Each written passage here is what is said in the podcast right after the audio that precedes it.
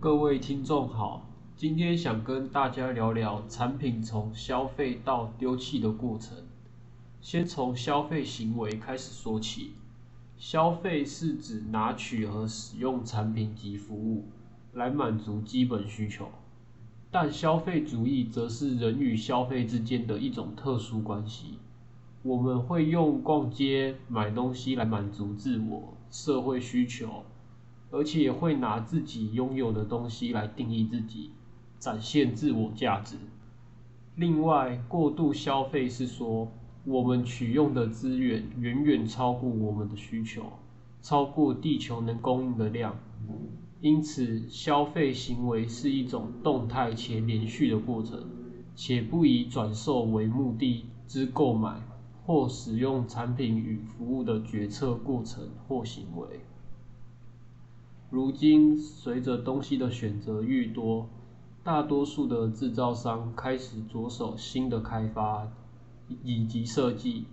每隔一段时间，当消费者看到新的产品，就会开始花钱去购买买入，将旧的东西没有损坏的物品丢到一旁，并会上新的东西使用。最常见的有衣服、鞋子、三 C 电子产品。和其他生活用品等等，尤其是电子产品，在我们所使用的手机、电脑及系统等，都会发现到这些的共通点为隔一段时间就必须更换、换新，来迫使消费者去购买新的产品来使用。这一切都是商人背后在搞的鬼，也就是大家所说的计划性过时。都是为了让经济可以运转下去。接着来谈一下丢弃这个行为。一般情况下，消费后会产生丢弃物是理所当然的事。但如果过度消费的话，则是会多出许多原本环境不需负担的垃圾。因此，如果要减少环境污染，个人认为并不是去做好垃圾分类来减少污染。而是从源头去做探讨，就是该如何减少过度消费才是。根据绿色和平调查，五十三 percent 的台湾民众认为购物后得到的快乐，通常不到二十四小时就会消失。也就是说，虽然购物能获得满足，但持续性极低。有时候你买东西放在家里，当下很开心。可是你对东西的需求却不是真实的。我认为此现象和现今的商业模式有很大的关系。业者以平价吸引消费者购物，让消费者认为衣服便宜，所以丢掉也不可惜，造成大量购买与丢弃的情形不断上演，造成恶性循环。过度消费的主因来自消费者追求欲望的心理。也许是受到身旁亲友购物影响、自身炫富心态、大环境影响和业者行销手法等等因素，更是彻底助长了当代过度消费的风气。以手机为例，当你身旁的共同朋友拥有一台 iPhone，即使你不一定完全需要这项商品，也可能会受同财影响而增加购物欲望。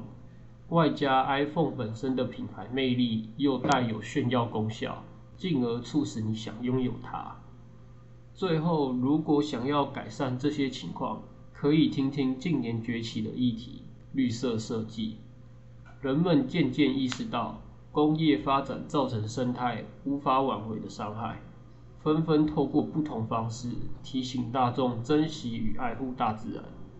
也有越来越多人投入抢救即将流失的绿地，从习以为常的生活中找出污染源。举例来说，日常充斥塑料产品、包装、废弃物，严重影响环境。我们如何透过 SDGs 第十二项目标，是促进绿色经济、确保有序消费及生产模式理念？去实地执行呢，使新材料不再成为废弃物，而能回收再利用，或作为堆肥，成为生物营养来源，以符合循环再利用，创造有效回收的塑料经济体系呢？以下举个例子分享。三十多年前，高雄旗山镇有“香蕉王国”的美誉，只要提起香蕉，就是旗山香蕉产量最多最好。产业全盛时期，栽培面积高达四千多公顷，连屋前屋后都种植了不少蕉株，带给蕉农不少财富。香蕉农收成时，必定会产生大量的茎叶，传统上多会移除所有植株，重新种植，或就地作为肥料供给土壤养分。香蕉的假茎非常强韧，多取其纤维作为工艺编织的原料，但在工业与科技进步之下，渐渐被塑胶等产业替代。随着社会对于绿色环境议题的重视，这个材料再次被重视，期望运用在更多产品设计研发上。因此，有设计公司与岐山胶农合作，使用香蕉茎中的天然纤维作为制造原料。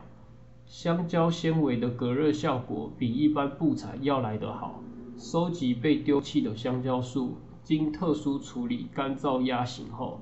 作为隔热砖，让香蕉的应用更为广阔，也降低不环保的塑胶制品延伸出破坏环境问题。